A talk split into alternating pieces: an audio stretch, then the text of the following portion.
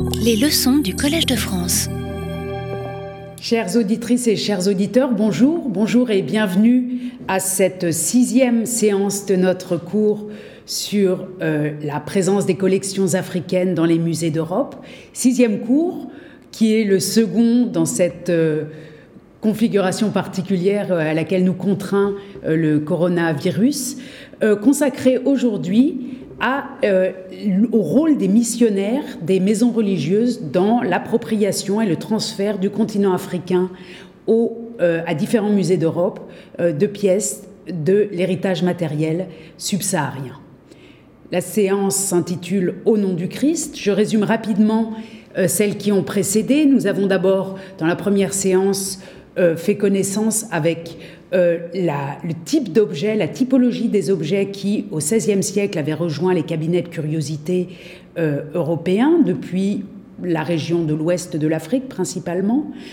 Puis, euh, nous nous sommes intéressés à la question des explorateurs, avec beaucoup de guillemets, et aux conditions dans lesquelles ils ont pu acheter des pièces qui sont aujourd'hui dans nos musées publics en Europe, conditions dans lesquelles ils ont pu les échanger, les recevoir en cadeau et euh, ou encore euh, se voir refuser des achats ou des échanges.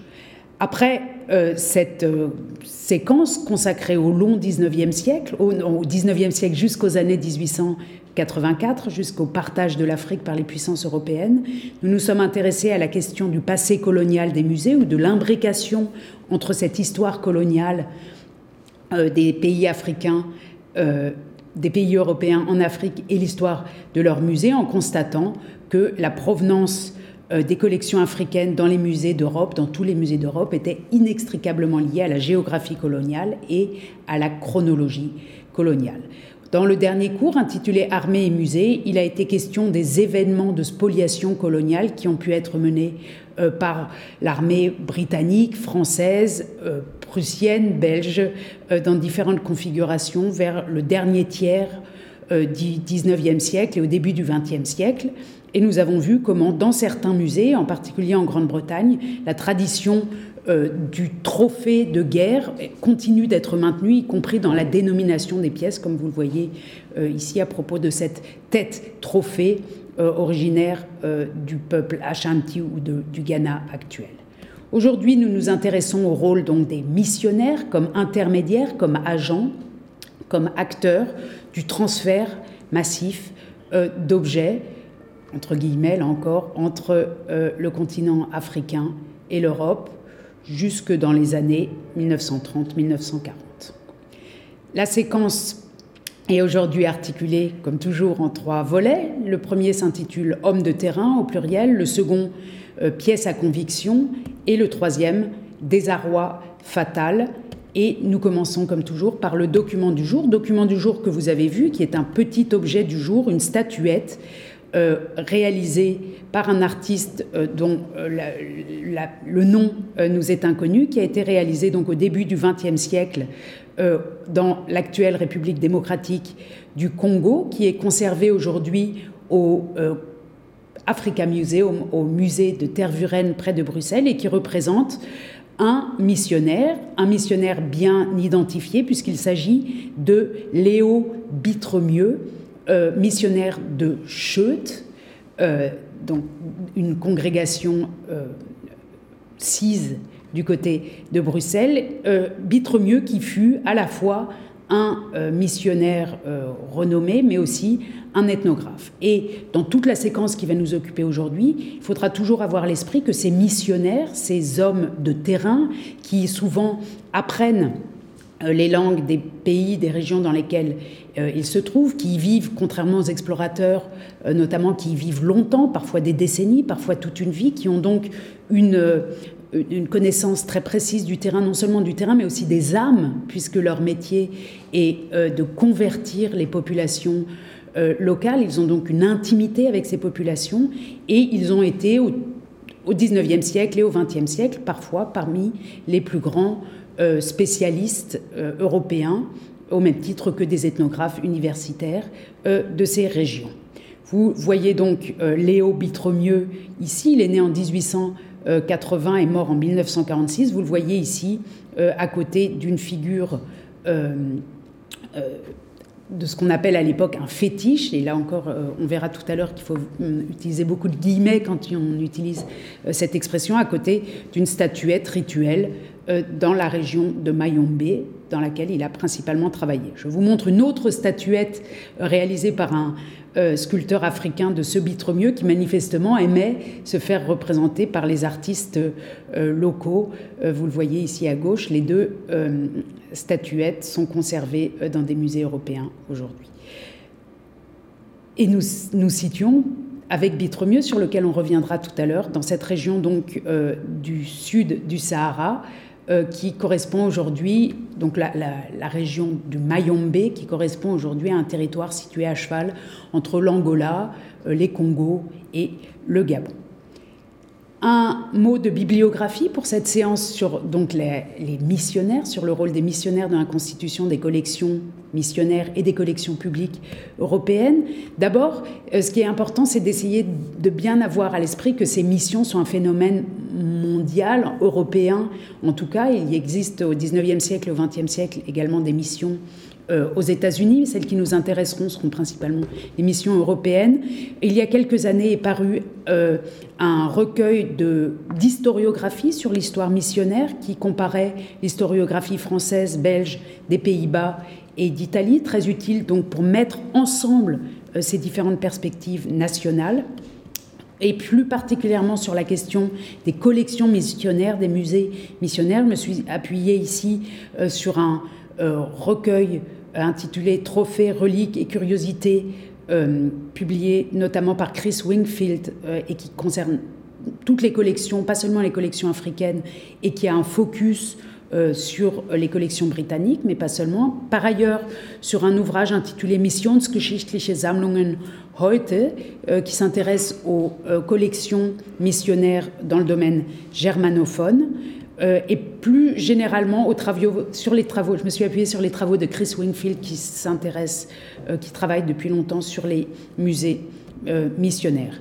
Par ailleurs, j'ai utilisé quelques monographies sur des cas précis. la première parue en 2011, consacrée aux collections formées notamment par Léo Bitremieux, Mayombe, qui est un catalogue d'exposition euh, mené euh, donc en Belgique sur euh, un catalogue d'exposition paru en 2015 intitulé Mission possible où il est question de la mission de Bâle, la mission baloise, on y reviendra tout à l'heure, et puis aussi beaucoup euh, sur un article, sur un, bel ouvrage publié par, euh, sous la direction de Nicolas Roland en 2017, intitulé Afrique à l'ombre des dieux, où il est question des collections spiritaines, des collections des spiritains, un, très bel ouvrage euh, qui prend en compte la dimension historique de la constitution de ces collections notamment, et puis sur tous les travaux de Lauric Zerbini, en particulier sur ce euh, cet ouvrage paru en 2019, L'Afrique noire en vitrine, où il est question des collections missionnaires, mais plus généralement sur les articles et les ouvrages de Lauric Zerbini, qui en France compte parmi les meilleurs spécialistes euh, de ces questions. Dans euh, le recueil, dans le livre Afrique à l'ombre des dieux, je vous recommande particulièrement l'article de Nicolas Roland intitulé De l'exposition missionnaire au musée scientifique. Et comme je le disais, pour ce qui concerne Lauric Zerbini, qui a un, euh, éclaire particulièrement les collections lyonnaises. Il y a une foule d'articles extrêmement intéressants comme celui-ci, La construction du discours patrimonial, les musées missionnaires à Lyon, ou encore euh, un article fondamental sur l'exposition Vaticane de 1925, l'affirmation de la politique missionnaire depuis Pie XI. Et nous nous lançons donc dans la première partie intitulée Hommes de terrain. Si vous vous souvenez de notre cours consacré à la conférence de Berlin, et à l'acte général de la conférence de Berlin qui avait mis un terme et qui avait établi et élaboré les règles du jeu pour le partage de l'Afrique entre les, nations européennes, euh, l'article 6, souvenez-vous, stipulait que les missionnaires, les savants, les explorateurs, leurs escortes, leurs avoirs et collections devraient être l'objet d'une protection spéciale. Parmi donc euh, la série d'acteurs impliqués ou, que l'acte de Berlin, que la conférence de Berlin a bien en vue lorsqu'il s'agit de proposer des protections, les missionnaires jouent le premier rôle. il s'agit bien des missionnaires d'une part, et d'autre part de leurs avoirs et collections. Les missionnaires avant les savants, avant les explorateurs, sont sur le terrain africain, comptent parmi les premiers euh, européens à s'implanter dès le milieu du 19e siècle, en fait parfois même plus tôt, mais de manière de plus en plus euh, importante à partir du milieu du 19e siècle, sur le continent euh, africain. Le plus célèbre d'entre eux est David Livingstone. On oublie souvent euh, qu'il a été euh, missionnaire. On, l'associe plutôt à l'image de l'explorateur, mais euh, ce David Livingstone, ses, voyages publiés au milieu du 19e siècle s'intitulent bien Missionary Travels, donc des travaux, des, pardon, des voyages missionnaires qu'il a menés au sud, en Afrique du Sud. On le voit ici.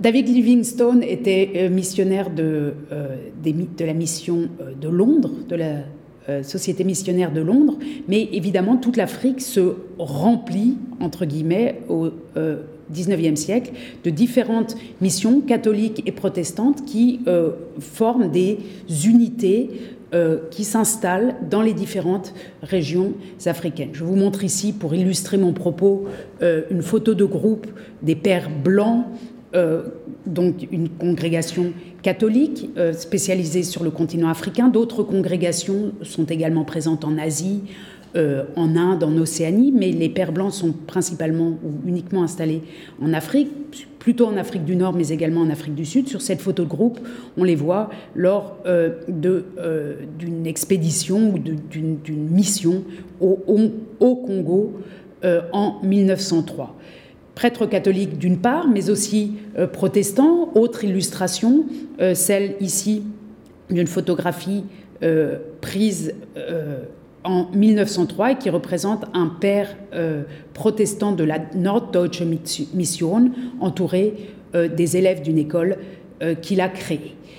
On voit au XIXe siècle et à la fin du XIXe siècle en particulier que l'Afrique n'est pas seulement découpée selon les nations qui se sont mises à la coloniser, mais aussi euh, par ces missions dont euh, la répartition territoriale ne correspond pas exactement on imagine bien, aux euh, frontières nationales. C'est-à-dire que certaines missions sont à cheval, peuvent être à cheval sur plusieurs colonies européennes. Je vous montre ici donc la carte des missions catholiques d'Afrique, une carte réalisée dans les années 1880, et on voit bien à la légende qu'on a d'une part, dans la partie supérieure de la légende, en couleur, la marque euh, des colonies et protectorats européens, en bleu la Grande-Bretagne, en euh, rose la France, en vert l'Allemagne, etc. Et puis, dessous, il est question de circonscriptions ecclésiastiques, circonscriptions ecclésiastiques qui sont donc découpées tout à fait différemment, avec une Afrique septentrionale, une Afrique éthiopienne, une Afrique orientale, centrale, etc., où sont euh, présentes euh, soit des missions catholiques, soit des missions protestantes, qui en plus peuvent être des missions catholiques espagnoles ou françaises ou autrichiennes, par exemple, ou encore des missions protestantes suisses, françaises, allemandes, etc le, rapport entre la puissance ou les autorités coloniales, l'armée et euh, les missionnaires est un rapport complexe, un rapport euh, parfois de service rendu ou parfois euh, d'opposition. Il ne me revient pas ici de faire l'histoire des missions en Afrique, mais simplement, et c'est ce qui nous intéresse particulièrement aujourd'hui, de voir comment vont se constituer des collections d'objets, des pièces matérielles qui vont être transférées par ces acteurs très présents au sud du Sahara transférés donc dans les collections européennes.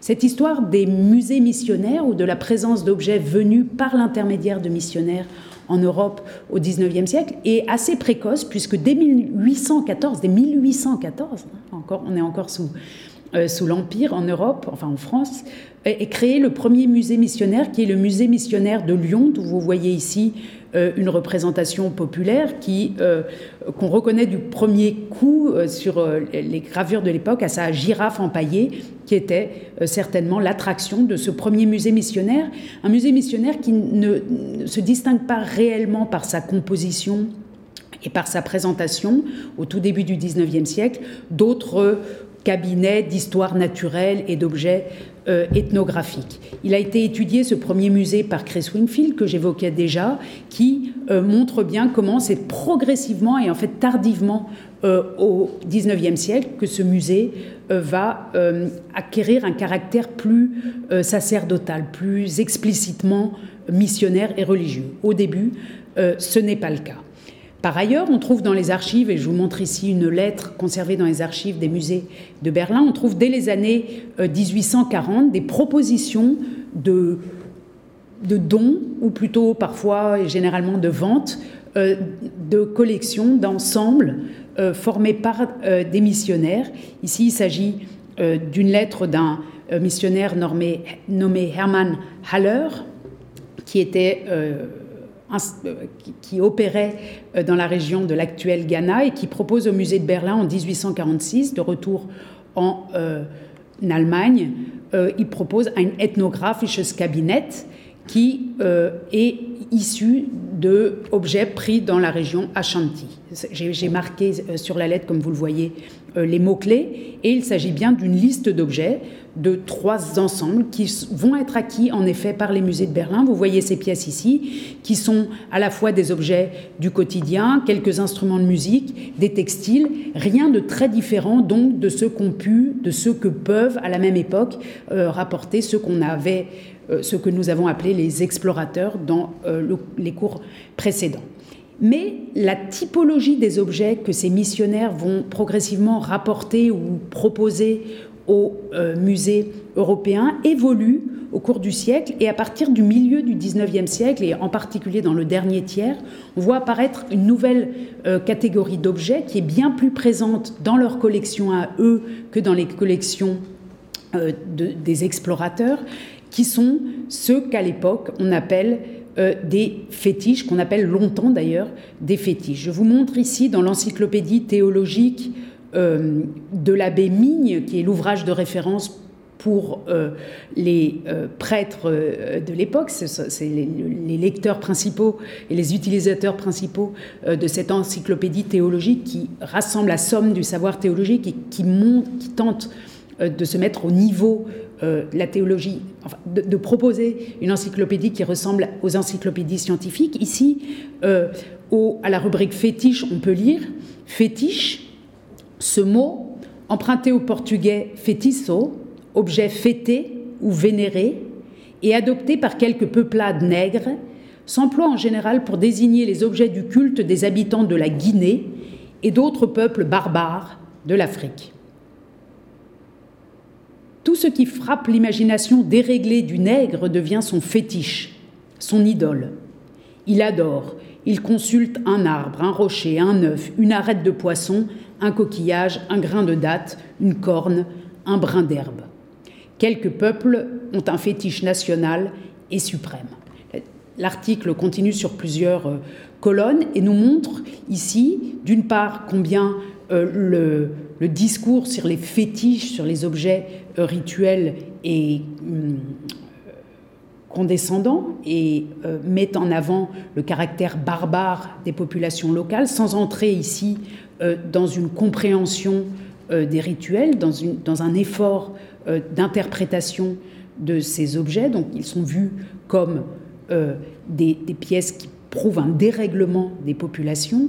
Et ce qui m'intéresse particulièrement, c'est que les missionnaires vont devenir progressivement, au fil du 19e siècle, les spécialistes euh, des fétiches, en tout cas du point de vue européen, du point de vue des directeurs de musées, ce sont eux, les missionnaires, qui sont les plus à même euh, d'être en contact avec euh, ce type d'objet, puisque l'un de leurs objectifs, et je vais y revenir dans un instant, est d'échanger les croyances locales, les croyances traditionnelles contre le christianisme.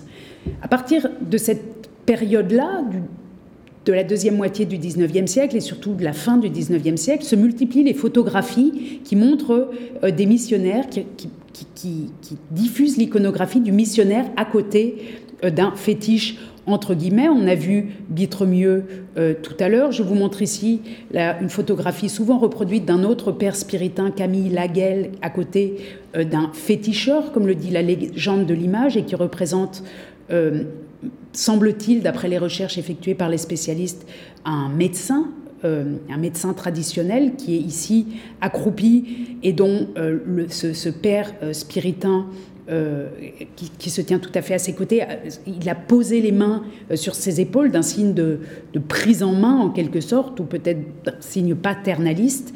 Et ces photos de chrétiens mis en contact direct avec ces féticheurs, entre guillemets, ou ces fétiches, sont une iconographie qui se développe beaucoup et qui est liée à l'idée selon laquelle le missionnaire échange la croix contre le fétiche, pour faire simple. Je vous montre ici la couverture d'une revue missionnaire euh, irlandaise qui, dans les années 20 encore, on est en 1928, euh, fait de ce motif du missionnaire jetant à terre euh, par la force de sa croix euh, des fétiches fait de ce motif ou, contribue à populariser euh, ce motif. Dernier exemple pour la popularité de ce, du lien entre mission, fétichisme, c'est-à-dire religion locale, et extermination en quelque sorte du fétichisme grâce à l'action missionnaire. Une carte postale publiée dans une série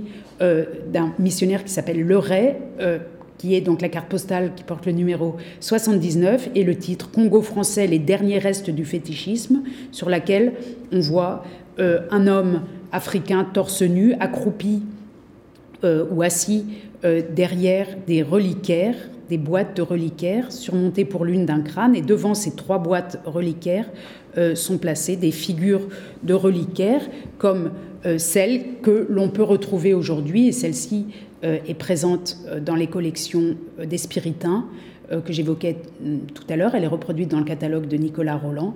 Ces figures de reliquaires, donc, qui, à l'occasion de, la conversion, du travail de conversion opéré par les missionnaires, vont être prises par ces missionnaires et envoyées, ou non, et on reviendra dans un instant sur cette question, dans les collections européennes.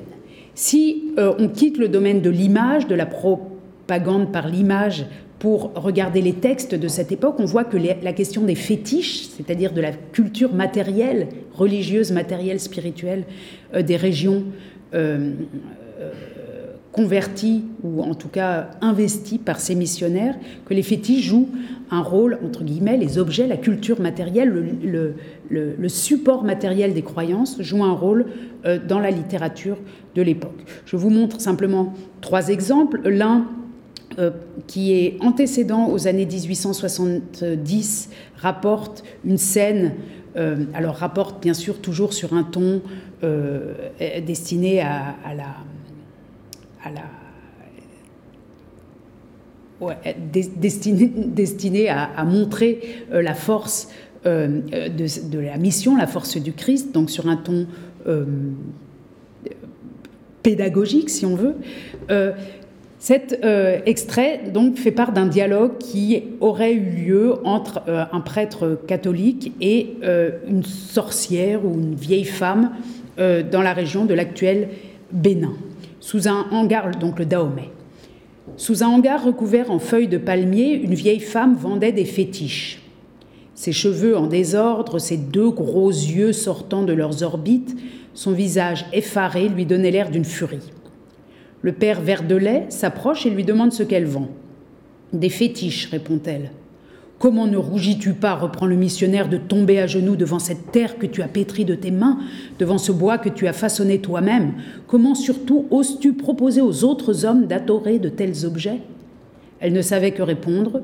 Surviennent deux féticheurs et s'engage un dialogue entre les pères, le père euh, missionnaires et les féticheurs qui finalement, très vite dans ce texte, euh, sont convaincus par ces arguments et euh, décident de se convertir. Ici, les objets servent de support au récit, mais ils ne sont pas pris, on ne voit pas un transfert ou une prise ou une confiscation des fétiches, ils restent là sur le marché. On est d'abord, on est là dans les années, avant les années 70. Et dans la littérature, l'attitude face à ces fétiches change au fur et à mesure des années. Je vous montre un deuxième extrait issu euh, de la littérature protestante allemande missionnaire, des Evangelische Heidenbote, et le titre d'une revue dans laquelle il est question ici, euh, dans un article intitulé Der Fetischbaum von Atkawa, d'un euh, arbre qui, était, qui servait au rituel de la région dans laquelle se trouvent ces deux Ashanti, dans laquelle se trouvent deux missionnaires de la mission baloise et qui décrivent dans ce texte comment ils arrivent et ils vont à grands coups de hache euh, abattre cet arbre à fétiche, selon eux, selon le propos ici, avec les remerciements de la population qui est heureuse, dit, nous dit ce texte, d'être débarrassée enfin de ce poids du fétichisme et de pouvoir passer sur la route puisque cet arbre à fétiche gênait euh, le passage pour des raisons magique. Troisième exemple, l'écho d'Afrique, on est dans les années 1920. Ici, il est question euh, du rapport entre, dans, une rhétorique beaucoup plus euh, violente, hum, combative, de combat, euh, il est question du rapport entre la destruction des fétiches par le missionnaire et son euh, œuvre apostolique. Tel le soldat, je lis, tel le soldat ravissant un drapeau aux mains de l'ennemi, le missionnaire catholique exulte lorsqu'il peut arracher des fétiches au culte des Noirs qui se convertissent et en doter les expositions missionnaires. Notre œuvre en possède ainsi de très authentiques dans ses musées. Ce sont des trophées chantant la victoire éternelle du Christ sur Satan, etc.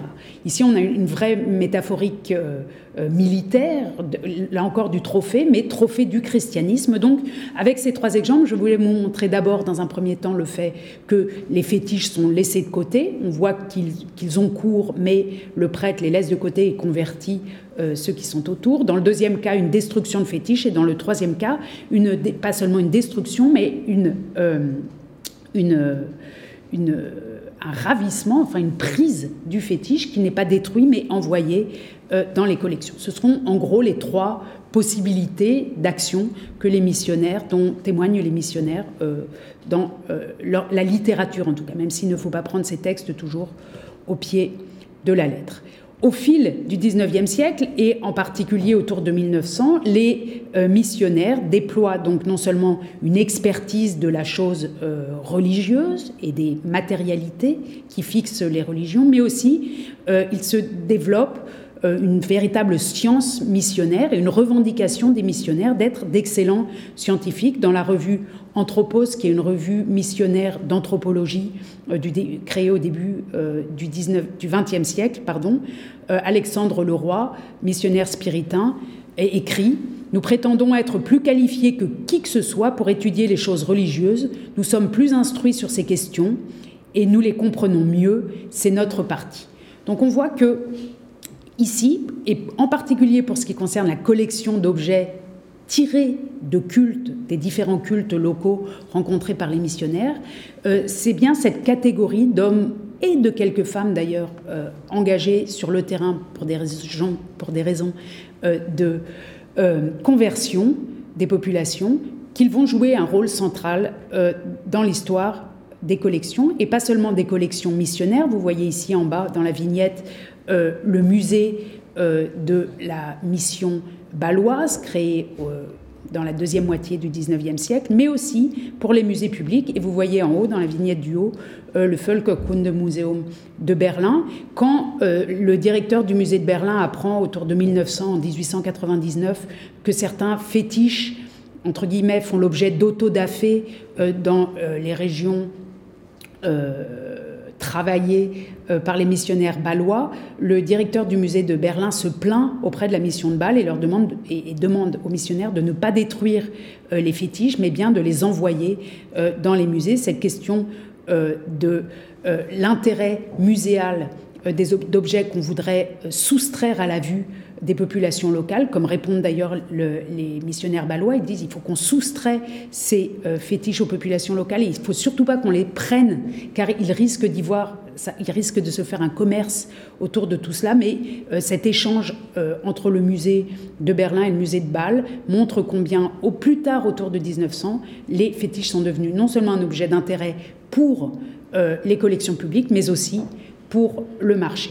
Deuxième partie, pièce à conviction. Alors, je l'ai évoqué tout à l'heure, on a trois cas de figure. Le cas de figure où les euh, objets de culte restent sur place, le cas de figure où ils sont détruits, et puis le troisième, euh, parfois par autodafé, et le troisième cas de figure où ces objets sont emportés euh, comme des trophées de chrétiens, des trophées de la victoire de la chrétienté sur les religions locales. Quand ces objets donc ne sont pas détruits, ils sont envoyés euh, dans les collections qui sont parfois des collections missionnaires, puisque les différentes, certaines missions, tant en France, aux Pays-Bas, en Belgique qu'en Allemagne, en Suisse, en Autriche, en Italie, euh, certaines de ces missions créent des musées avec les objets euh, qu'elles recueillent. On voit à l'exemple que je vais évoquer maintenant, l'exemple de ce qu'on a appelé l'idole géante de Dikoki, que euh, ces pièces ont d'abord, dans la plupart des cas, et je dis d'abord dans un sens chronologique, une fonction euh, de. Je trouve toujours le mot allemand qui est Erbauung et que je cherche le mot euh, français qui est une fonction, pardon, c'est pas le bon terme, pédagogique euh, pour euh, les populations restées en Europe, à qui il s'agit de montrer combien le travail des missionnaires est important, combien sont grands les dangers auxquels ils s'exposent et combien sont puissantes leurs victoires sur les populations locales et sur les cultes locaux. Le géant, l'idole géant de Dikoki, c'est cette statue de près de 2 mètres de haut qui se trouvait euh, au Cameroun et qui a été euh, sciée. Elle, supportait une maison rituelle dans laquelle avaient lieu notamment euh, des actions juridiques sur place, à en croire en tout cas les descriptions des missionnaires. Et ce géant a été scié donc. il servait de support à cette maison, à, à, ce bâtiment. Il a été scié, il mesure 2 mètres de haut et envoyé à Bâle en 1899. On est très bien informé des conditions dans lesquelles s'est faite euh, cette opération. Et si on retourne la photographie qui représente Dikoki, on voit dans les archives du musée de Bâle euh, que cette photographie est euh, nommée, porte le titre Siegesbeute aus Cameroun, c'est-à-dire butin de guerre du Cameroun. Ce qui, dans un contexte missionnaire, paraît être un vocabulaire de prime abord frappant, mais qui correspond au texte qu'on a vu tout à l'heure. Euh, cette statue euh, du géant Dikoki était installée euh, à Bâle dans une, pièce qui était censée représenter une rue au Cameroun. Vous voyez au fond de cette carte postale colorée que je vous montre ici le géant Dikoki, donc, qui supporte en effet une, une cabane abstraite ici, euh, il est entouré de plusieurs euh, masques et d'autres objets, dont une pirogue au milieu de la rue euh, et d'autres pièces qui semblent être des pièces du quotidien, ainsi qu'un trophée animal. Sans doute un crâne d'éléphant peut-être.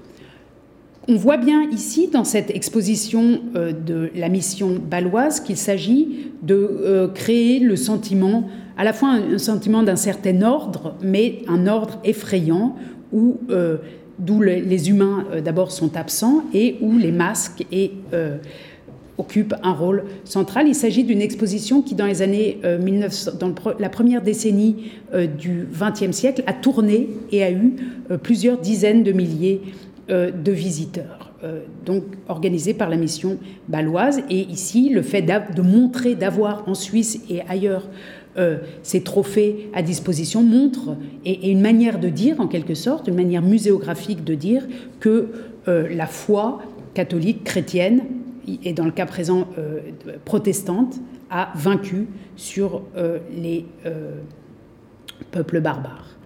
On trouve euh, d'autres documentations photographiques de ces premières expositions. Ici, il s'agit d'une photographie euh, qui montre l'une des expositions des sociétés missionnaires, euh, des sociétés des missions d'Afrique, missions africaines de Lyon, pardon. ici, la mise en scène représente un serpent énorme, entouré donc naturalisé autour d'un arbre à côté d'un alligator et d'un petit singe, souvent comme l'a montré Lorix Zerbini et comme l'a montré, montré Lorix Zerbini et Nicolas Roland. Il s'agit dans ces euh, mises en scène d'effrayer beaucoup les fidèles, de leur montrer à quel danger s'exposent les missionnaires et de suggérer donc que les sommes qu'on envoie ou le soutien euh, qu'on témoigne à ces missionnaires d'Afrique et, euh, sont justifiés qu'il faut d'ailleurs les augmenter. Donc souvent, on a une muséographie du danger, de l'effroi, euh, qui est destinée non seulement à créer de l'empathie avec les missionnaires, à justifier leur travail et à montrer combien le travail de conversion est efficace puisque on rassemble ensuite dans les missions, dans les maisons d'émission, ces pièces à conviction que sont les, euh, les objets exposés, euh, pièce à conviction, qui est une expression que j'emprunte à Nicolas euh, Roland. Les missions africaines de Lyon mais euh, d'autres villes des provinces françaises et euh, d'autres pays d'Europe ont donc souvent des musées. ces musées ont une existence qui s'interrompt vers la fin du XXe siècle dans de très nombreux cas, mais qui a, été, qui a une longue histoire, au moins jusqu'aux années 1960. Je vous montre ici le catalogue du un catalogue des années 70 ou 60 du musée des missions africaines de Lyon.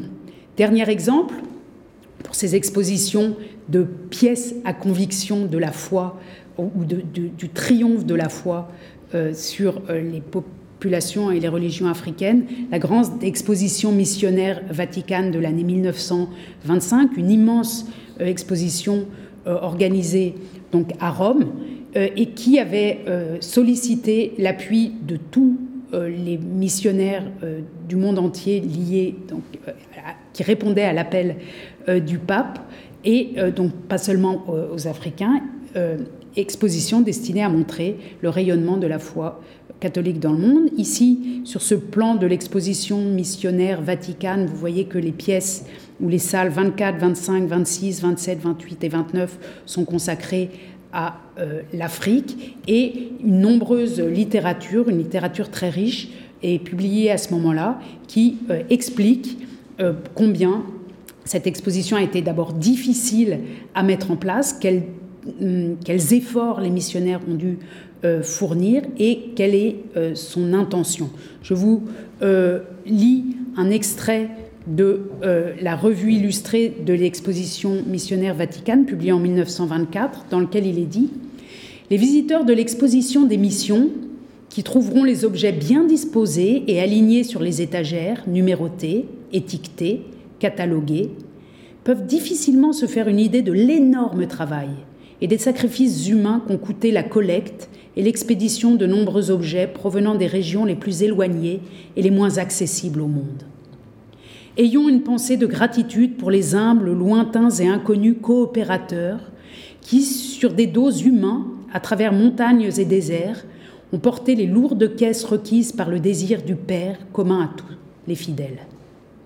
Et euh, l'article poursuit en citant une lettre euh, euh, d'un vicaire apostolique du Rwanda, monseigneur Classe, écrite le 1er juillet 1924. Donc l'article cite cette lettre et cette lettre m'a paru intéressante parce qu'elle nous rappelle combien ces translocations sont aussi des opérations de, très, très compliquées, très lourdes à mener, de transport, et que le prix euh, leur prix est extrêmement élevé. Le prix pour pouvoir montrer ensuite en Europe euh, ces objets venus d'Afrique. Donc le, ce, missionnaire classe écrit 10 colis, c'est-à-dire deux grandes balles de petits objets et huit caisses numérotées de 1 à 10 ont été expédiées il y a une dizaine de jours. Mais la difficulté est immense, car tout doit être transporté à dos d'hommes vers Usumbra par les chemins de nos très hautes et horribles montagnes. Si cela n'avait pas été en réponse au souhait du Saint-Père, nous aurions renoncé à l'engagement. Surtout, deux de ces caisses sont de très grande taille et extrêmement difficiles à manipuler. Il a fallu 40 hommes pour porter chacune d'elles à cause de nos horribles chemins. J'espère cependant que dans 20 ou 25 jours, ils pourront atteindre Uzumbra. L'odyssée des porteurs sera alors terminée, mais ils auront fait un acte de foi et d'amour envers le Saint-Père, et je peux vous assurer d'un acte qui n'est pas très ordinaire. Les pauvres missionnaires ont l'intention de faire don de ces objets au pape. Il est entendu, contenu dans la dernière lettre du vicaire apostolique, nous dit toujours cet article, que nous ne demandons pas la restitution d'aucun des articles envoyés. Pauvres vicariats et pauvres objets d'un pays pauvre d'Afrique centrale, nous avons au moins fait tout notre possible pour vous envoyer ce qui est chez nous, par amour de notre petite compagnie et pour montrer notre dévotion filiale au Saint-Père. Alors cette lettre, cet article mériterait de, longs euh, commentaires. D'une part, le fait que, euh, déjà évoqué d'ailleurs, que euh, l'exportation du patrimoine spirituel africain se fait à dos d'hommes et à dos d'hommes africains, que ce sont donc les populations elles-mêmes qui portent, qui exportent, avec ce motif du porteur, les objets de culte qui leur sont soustraits dans le cadre de cette, dans, le processus de, d'évangélisation euh, des populations, d'une part, d'autre part que cet effort physique, cette déportation est justifiée par la foi euh, de ces personnes converties, nous dit-on, et euh, troisième élément, intéressant, me semble-t-il, que les objets qui quittent en très grande quantité ces régions n'ont pas vocation à y retourner, puisque l'effort serait trop grand pour les faire revenir, nous dit ici le missionnaire, on préfère que Rome les garde. Je vous montre ici euh, simplement pour qu'on puisse avoir une idée concrète du genre de muséographie de l'exposition missionnaire Vaticane en 1925, la salle euh, consacrée au Congo et un texte qui l'accompagne, un texte euh, donc, dans, l'un des nombreux livrets publiés à cette occasion, qui décrit la salle en indiquant qu'on y voit un missionnaire catholique d'un côté, c'est-à-dire donc une, poupée géante à taille, taille naturelle, un mannequin d'un missionnaire catholique d'un côté, d'un sorcier de l'autre, qui, nous dit ce livret, exprime par leur seule présence comment la religion doit affronter la superstition païenne de l'Empire sur les armes. Le travail des écoles professionnelles missionnaires dit avec éloquence combien la religion catholique peut faire pour éduquer le sauvage, puisque à côté de ces pièces euh, rituelles, de ces fétiches entre guillemets, l'exposition montre des objets manufacturés, des objets faits par des artisans, et en particulier des statuettes chrétiennes qui représentent parfois euh, la Vierge ou le Christ, et euh, faits par les artistes africains ou les artisans africains convertis. Donc ici, il s'agit de prouver dans cette exposition combien, après la conversion, ces, sauvages, entre guillemets, comme ils sont qualifiés ici, euh, euh, font, des progrès, y compris euh, plastiques. La superstition, nous dit toujours ce livret, la superstition est également indiquée par les tatouages, par de nombreuses idoles et fétiches que l'on peut voir ici. La collection existe toujours. Euh, elle est aujourd'hui comprise dans le musée euh, d'ethnologie, d'ethnographie du Vatican, qui est en train de rouvrir euh, actuellement ses portes dans une scénographie d'Adrien Gardère, qui d'ailleurs est aussi celui qui a pensé l'espace intérieur du Louvre-Lens. Alors, qu'est-il advenu des musées missionnaires du 19e et du début du 20e siècle? Je disais tout à l'heure que certains euh, euh, n'existent plus, qu'ils ont, disparu dans les années 60, mais certains existent encore. Je vous montre ici simplement à titre d'indication euh, une photographie prise à l'intérieur du musée missionnaire de Style, l'un des grands musées missionnaires encore ouverts aujourd'hui aux Pays-Bas.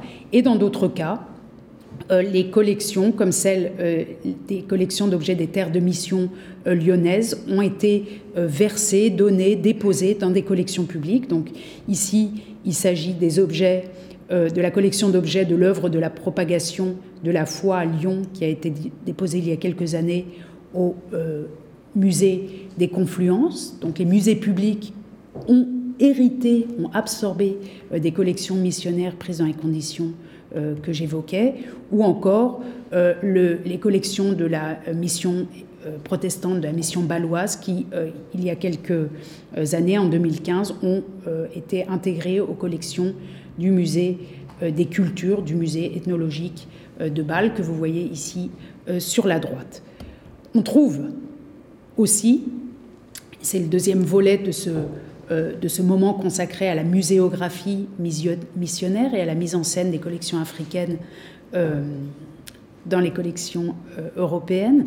On trouve aussi un autre cas de figure extrêmement intéressant également, celui de missionnaires qui livrent directement, qui sont en contact direct avec des musées publics, donc sans ce passage par les musées missionnaires. Je voudrais donner simplement un ou deux exemples. Le premier est lié au musée du Quai Branly et, aux institutions qui lui ont précédé, donc le musée d'ethnographie du Trocadéro, qui dans les années 30 notamment a reçu euh, quelques objets envoyés par le père spiritain Constant Tastevin. Vous voyez ici un label lié à un, objet, une statuette magique Bumba Mazi, euh, originaire de la province de Cabinda, et euh, le label indique, le, cartel pardon, indique que cette pièce de 40 cm de hauteur a été collectée en 1933 par le père Tastevin et qu'elle est aujourd'hui au musée du Quai Branly. Le père Constant Tastevin, que j'évoquais à l'instant, fait partie,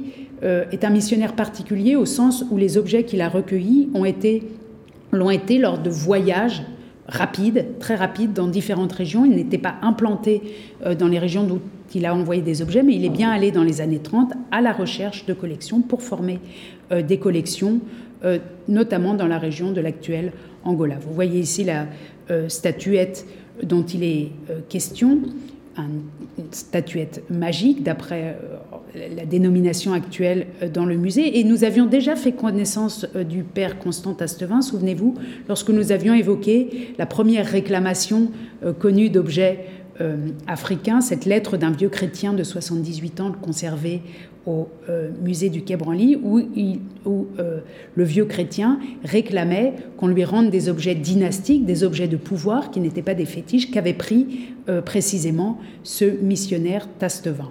Et la lettre, souvenez-vous, était, devait, était adressée à un père Lorenzo Mambuco, dont on sait par des photographies qu'il a été l'intermédiaire, en fait, l'un des, auxiliaires euh, de Tastevin sur le terrain, donc un prêtre africain converti lui-même qui a aidé Tastevin à former ses collections. Et vous le voyez ici, euh, euh, photographié par Constant Tastevin avec l'un de ses élèves et quelques fétiches, entre guillemets, quelques statuettes magiques présentées devant lui. Et certaines d'entre elles sont aujourd'hui présentes dans les collections publiques françaises, celles du musée du Quai Branly en l'occurrence.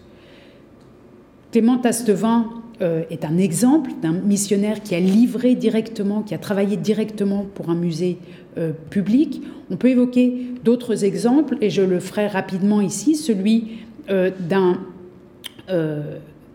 autre père spiritain dont le nom est Henri Tri, qui a travaillé pour le musée de Neuchâtel en Suisse, et Léo Bitremieux, déjà évoqué.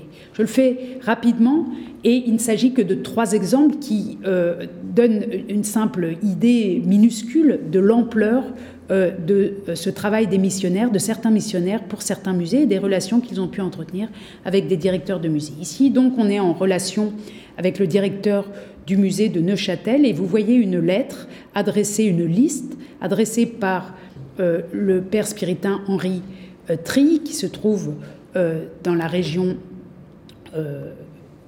encore qui correspond à l'actuel euh, Gabon, une lettre donc adressée de la sur le papier à lettre de la congrégation du Saint-Esprit et euh, du Saint-Cœur de Marie en 1902, euh, où il est question notamment d'un biéri et de la, je cite la lettre, d'une tête de statue qui surmonte le coffre d'écorce où sont enfermés les crânes de la famille. C'est devant cette tête que l'on place les mets offerts en sacrifice. Chaque matin, la statue est ointe d'huile de palme par la première femme. Le coffre ne doit jamais être ouvert devant les femmes, enfants et jeunes gens non initiés encore au culte du Bieri. C'est la principale divinité Pawin.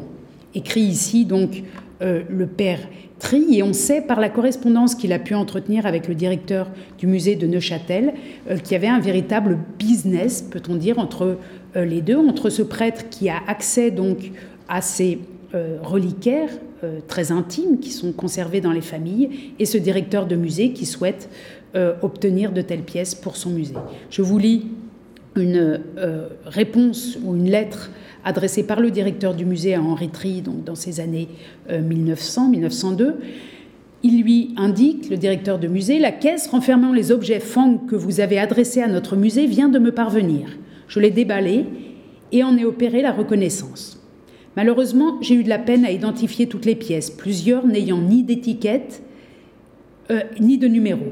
Mais vous nous en donnez un supplément d'information, vous nous en donnerez, pardon, un supplément d'information l'hiver prochain quand vous viendrez à Neuchâtel nous faire les conférences promises. La collection des crânes est très intéressante. Je la ferai étudier.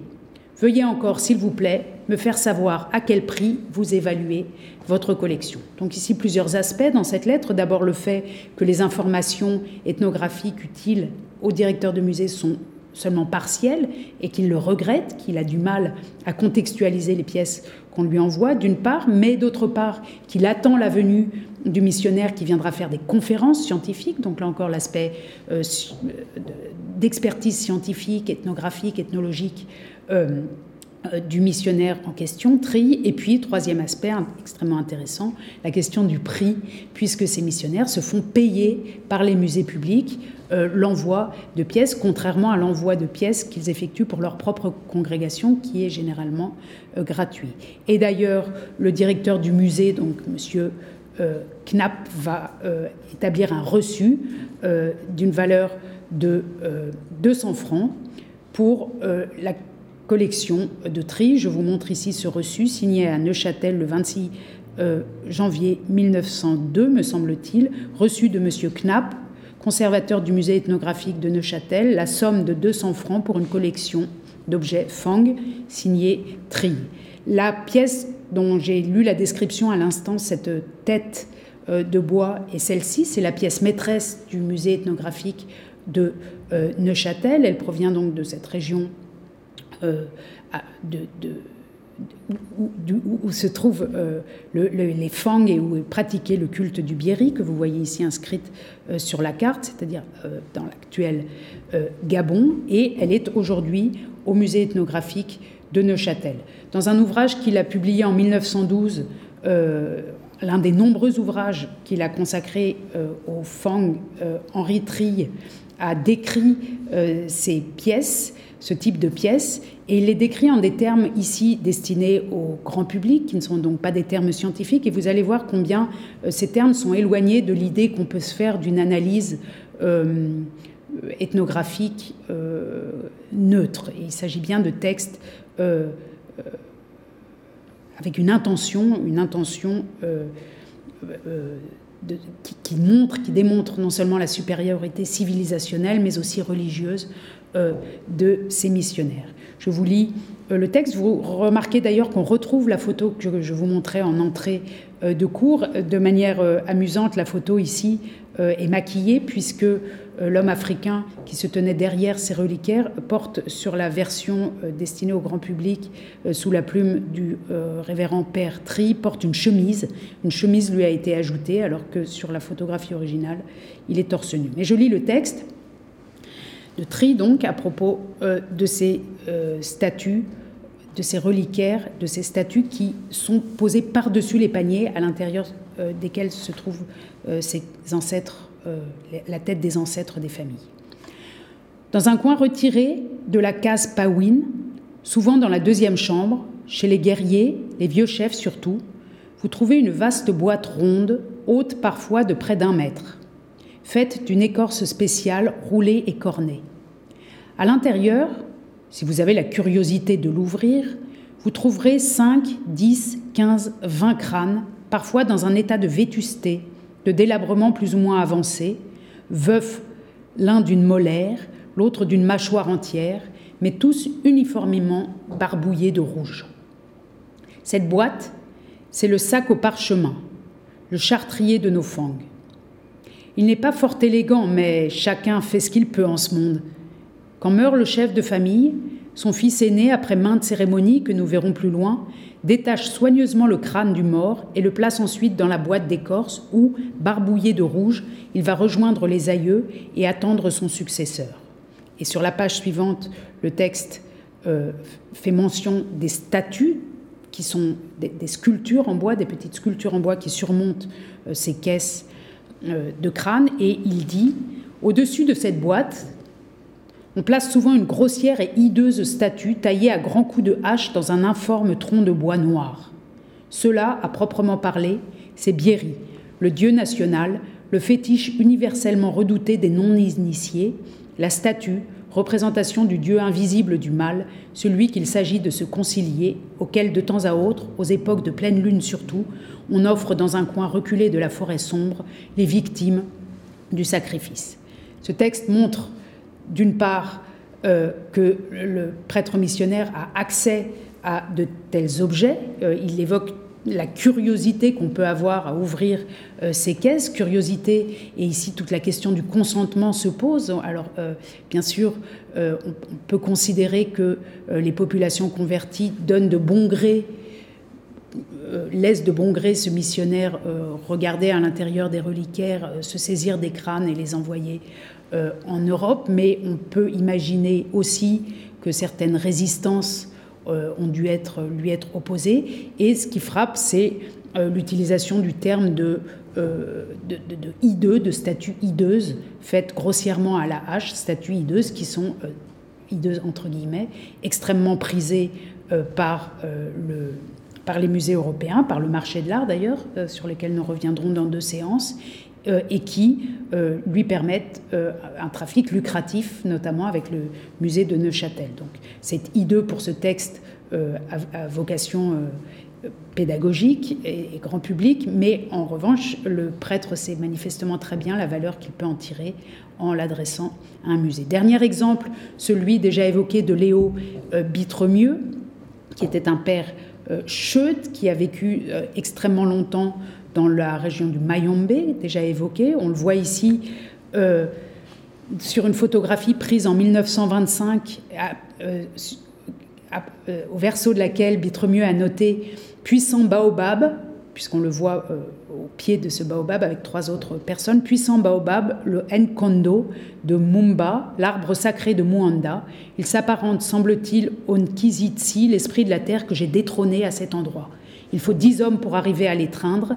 L'ombre sur la gauche est l'entrée d'un creux au milieu de l'arbre dans lequel tiennent un lit, une chaise et une table. Et vous voyez euh, que euh, Léo Bitremieux, qui a vécu très longtemps dans cette région, euh, s'est saisi lui aussi d'un grand nombre d'objets. Il évoque, il, utilise le terme de détrôner, d'un grand nombre de statuettes magiques, sacrées, rituelles, donc les, qui sont des nkisi. Je vous en montre une ici euh, qui a été exposée récemment dans l'exposition que j'évoquais tout à l'heure sur les euh, et euh, sa face et sa vue arrière.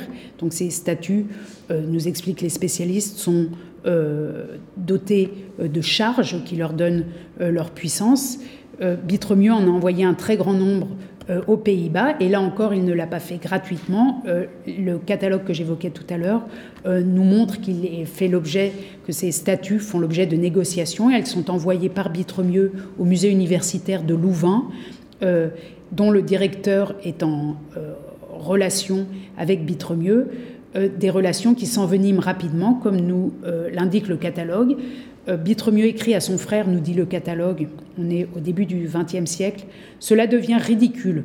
Nous voulons faire de notre mieux, mais le temps, c'est de l'argent. Et pour tous nos efforts, le musée de Louvain ne nous donne pas un rond. Nous, Flamands, sommes tout de même bonne pâte. Donc il, regrette ici Bitremieux que les envois euh, réguliers et massifs qu'il fait au musée euh, de Louvain ne sont pas rémunérés ou pas rémunérés comme il le souhaiterait.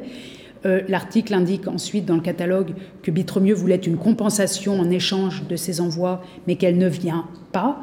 Et finalement, le missionnaire ethnographe, nous indique cet article, continua à collectionner, même si c'était tout autant pour sa famille que pour le musée. En août 1910, il fait savoir à son frère qu'il envoie deux caisses de bois tropical euh, euh, chez lui, en Europe, et cinq caisses à Louvain.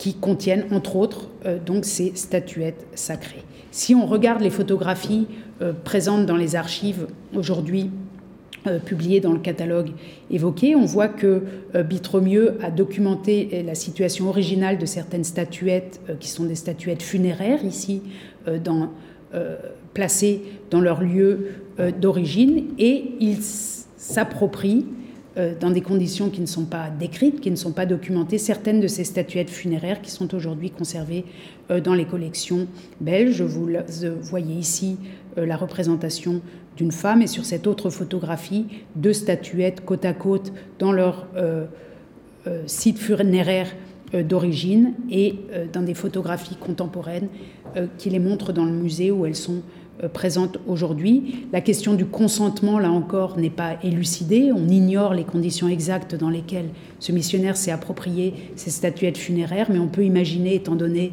euh, l'importance symbolique, euh, sacrée et leur fonction dans ces cultes, que leur cession n'a pas forcément été naturelle. Je finis très rapidement avec la troisième partie intitulée Désarroi fatal, un terme que j'emprunte à Andrea Seriana Meneri, qui a publié euh, des études extrêmement importantes sur l'imaginaire de la dépossession euh, en Centrafrique notamment, et qui, euh, dans un recueil intitulé Entre errance et silence, revient sur un moment de dépossession infligé par un père spiritain à un sorcier de Centrafrique et je vous lis euh, simplement euh, un extrait de cet ouvrage d'Andrea Seriana Meneri où il est question de l'acte de dépossession et de ses conséquences. Et ce que j'essaye de faire en faisant cela, c'est de retourner comme toujours la perspective et de voir ce que produit, quel effet produisent ces ces, départs d'objets ou ces confiscations d'objets ou la disparition de certains objets euh, à l'initiative des missionnaires sur euh, les intéressés, sur les populations qui les possédaient avant ou sur les individus qui les possédaient avant. Ici, on a un beau témoignage, même si c'est un témoignage du Père lui-même, mais permet, il permet de sentir peut-être euh, quels ont été les effets produits par de tels départs massifs d'objets rituels. Je cite donc l'ouvrage de euh, Andrea Seriana Meneri, dans un carnet manuscrit où il consigne ses souvenirs dans les années 40, conservés aux archives de la Congrégation du Saint-Esprit, euh, le père Joseph Dègre évoque un maître sorcier très puissant, rencontré autour de 1910, possédant un grand nombre de fétiches et très sollicité par les indigènes qui lui demandent des guérisons. Un jour, le missionnaire français lui soustrait, et c'est ce c'est ainsi qu'il décrit lui-même son action dans ses carnets. Il soustrait en s'introduisant chez lui, citation, quatre petits sacs de fétiches qu'il expédie à Aix-la-Chapelle pour une exposition missionnaire. Fin de citation. Le sorcier les réclame en vain, il menace et contre-attaque, fabrique de nouveaux fétiches dans lesquels il introduit, écrit le missionnaire, une pincée de la terre que j'avais foulée du pied en y insufflant une imprécation appropriée.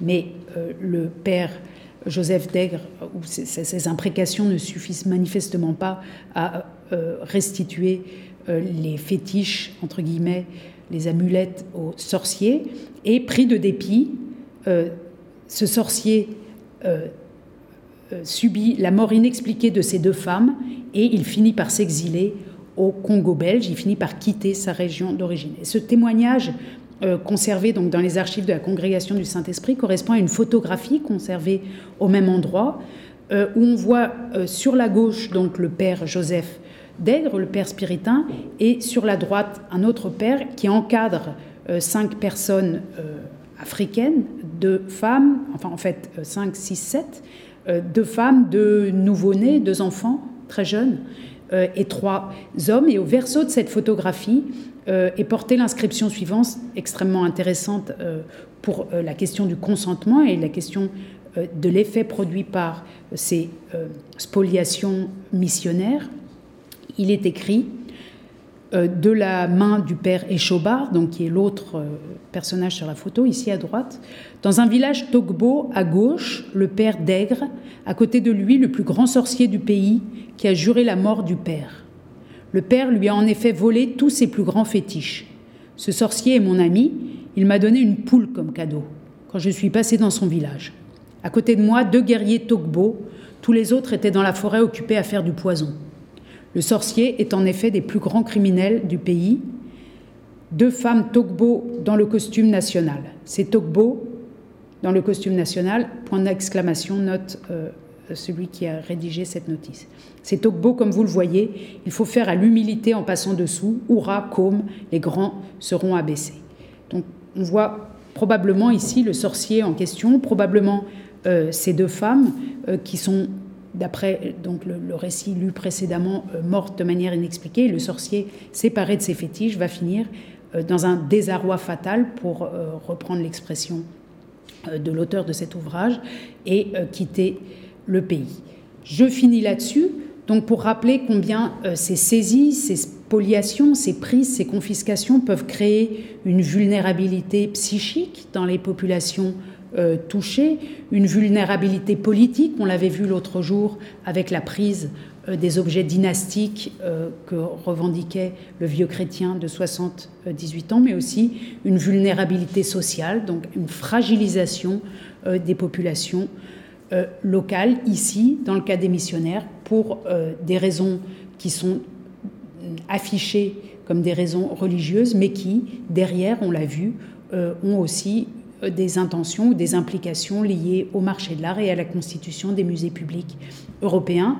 Je vous remercie et on se retrouvera pour la prochaine séquence la semaine prochaine, prochaine séquence intitulée La méthode scientifique. Retrouvez tous les contenus du Collège de France sur www.colège-2-france.fr.